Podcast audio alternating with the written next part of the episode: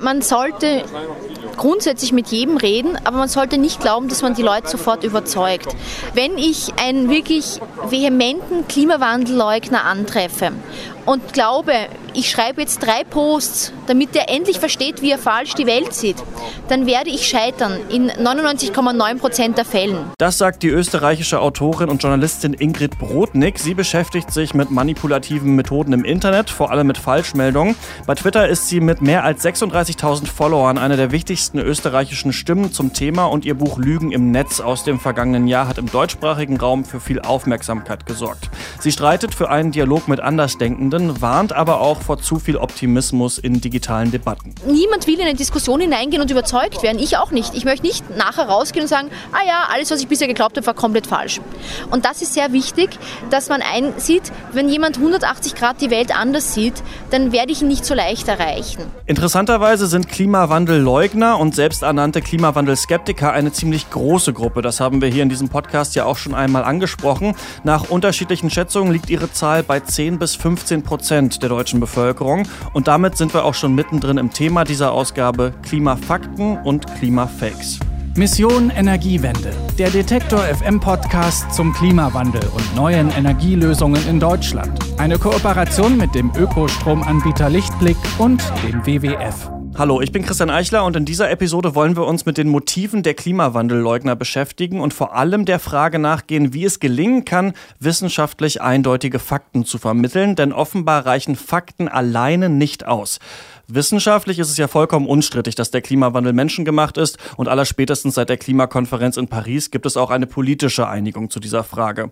Unser Reporter Christian Bollert hat sich mit diesen Themen beschäftigt und ist nach Berlin zur Netzkonferenz Republika gefahren, um darüber zu diskutieren auf der Veranstaltung Klimafakt statt Klimafake. Und Christian ist jetzt bei mir im Studio. Hallo. Hallo. Ja, was hast du mitgenommen von den Gesprächen und der Diskussion vor Ort? Also zuerst muss ich wirklich sagen, dass diese Verwunderung bei Umweltschützern, Politikern und Wissenschaftlern Deutschland immer noch sehr groß ist. Man hat es bei dir auch schon ein bisschen rausgehört, mhm. dass es da immer noch Menschen gibt, die jede Form der menschlichen Verantwortung für den Klimawandel abstreiten. Dabei sind ja die Fakten nun wirklich ohne Frage eindeutig.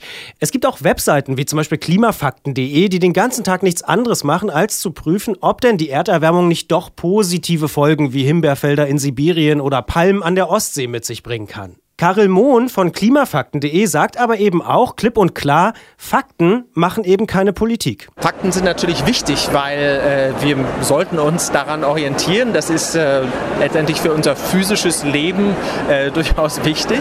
Hat Folgen, wenn wir es nicht machen.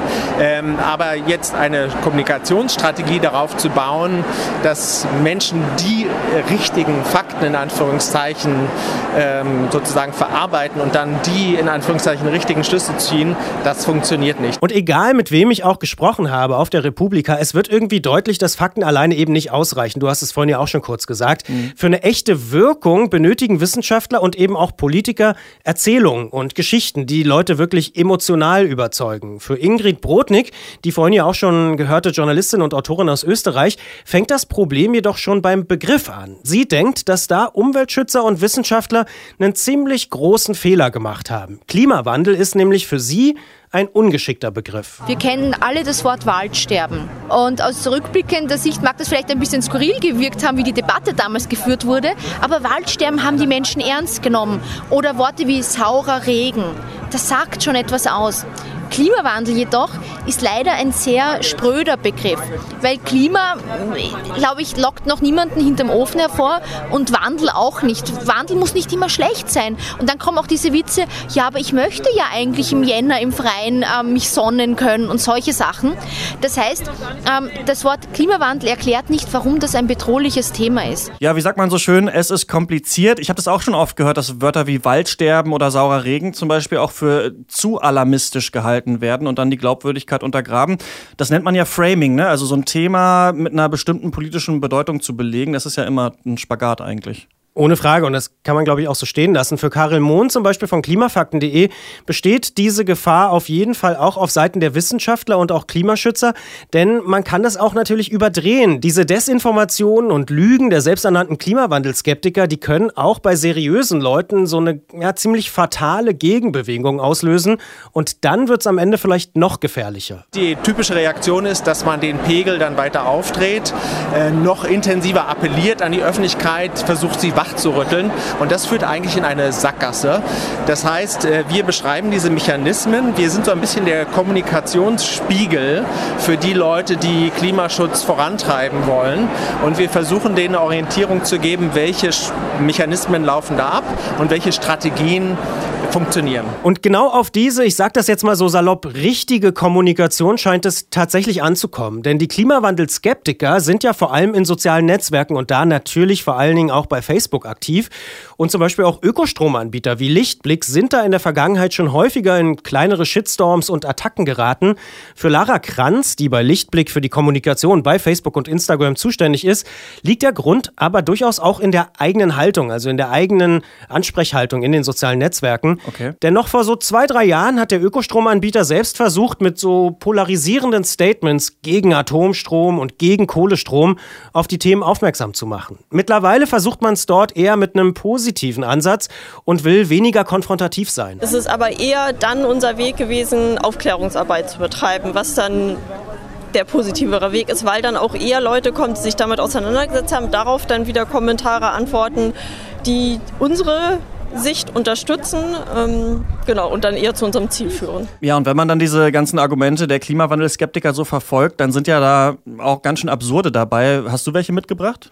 Oh ja, da kann man wirklich die abstrusesten Sachen lesen und hören. Auch auf der Republika sind so ein paar angesprochen worden. Mein absolutes Lieblingsargument, weil es wirklich so absolut unfassbar ist und eine richtige Verschwörungstheorie eigentlich schon, mhm. anders kann man das gar nicht nennen, äh, ist die Idee, dass der Klimawandel eine Erfindung der Solar-, Wind- und Ökostromindustrie Industrie ist. Zumindest hat Lara Kranz von Lichtblick regelmäßig mit solchen Argumenten zu tun. Dass wir den Klimawandel künstlich hervorgerufen haben, damit unsere Wirtschaft überhaupt entstehen kann und wir Geld verdienen können. Das ist eigentlich das, was am meisten uns persönlich, also auch Lichtblick betrifft. Okay, aber was lernen wir denn jetzt daraus? Also ganz praktisch, wenn jetzt der komische Onkel bei der nächsten Familienfeier wieder damit anfängt, dass es den Klimawandel ja doch gar nicht gibt und die Erde ja schon immer irgendwie ihre Temperatur geändert hat, was macht man dann?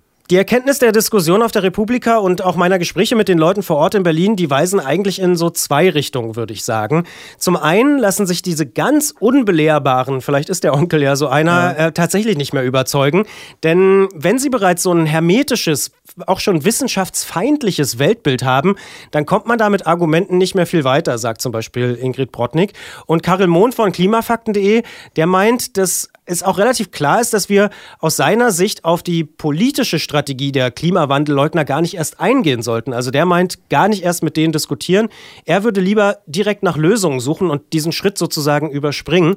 Für Ingrid Brodnik aus Österreich sollte zumindest das Ziel sein, die Zahl der Klimawandelskeptiker stabil zu halten oder nicht größer werden zu lassen. Gerade im Internet zum Beispiel kann es sich lohnen zu diskutieren, aber nicht so, um den anderen umzupolen, sondern eher für die Mitlesenden, weil ja oft auch Leute solche Diskussionen verfolgen, für die Mitlesenden zu zeigen, hey, hier gibt es diese Fakten, hier gibt es diese interessante Webseite, ähm, damit die Mitlesenden nicht in diese Richtung kippen. Also wenn es jetzt, was weiß ich, irgendwas zwischen 10 und 15 Prozent der Bevölkerung sind, die ähm, den Klimawandel in Frage stellen, wir möchten zumindest, dass es nicht mehr wird. Und das wäre schon ein gutes Ziel, dass es nicht mehr wird. Karel Mohn von klimafakten.de hat dazu dann auch noch betont, dass es den Wissenschaftlern, Aktivisten und Politikern vor allem aber auch gelingen muss, Konservative und auch Liberale mitzunehmen, denn oft werden aus seiner Sicht diese Leute nicht angesprochen und die Erzählungen zu den Fakten, die wir jetzt schon ein paar Mal angesprochen haben, die müssen auch aus seiner Sicht für eine CSU-Wählerin in Schweinfurt interessant sein und das muss vielleicht anders sein als jetzt beispielsweise für einen grünen Wähler in Hamburg. Das sagt mein Kollege Christian Bollert. Er hat sich mit den Klimawandelskeptikern und möglichen Strategien gegen Lügen und Falschmeldungen beschäftigt. Dafür ist er unter anderem in Berlin auf der Republika gewesen. Danke für deine Erkenntnisse. Gerne. Kommende Woche geht es dann übrigens ganz in den Nordwesten Deutschlands oder besser gesagt an den westlichsten Zipfel der Bundesrepublik, nämlich auf die Nordseeinsel Borkum. Denn dort läuft gerade ein Projekt, das die Insel energieautark machen soll. Ob Borkum also bald wirklich die Stromzufuhr zum Festland kappen wird, das erfahren Sie in der nächsten Folge von Mission Energiewende. Die Serie können Sie überall abonnieren, wo es Podcasts Podcasts gibt, zum Beispiel auf Apple Podcasts, Spotify, Deezer und Soundcloud. Dann verpassen Sie keine Folge. Ich bin Christian Eichler. Bis nächste Woche. Mission Energiewende. Der Detektor FM Podcast zum Klimawandel und neuen Energielösungen in Deutschland. Eine Kooperation mit dem Ökostromanbieter Lichtblick und dem WWF.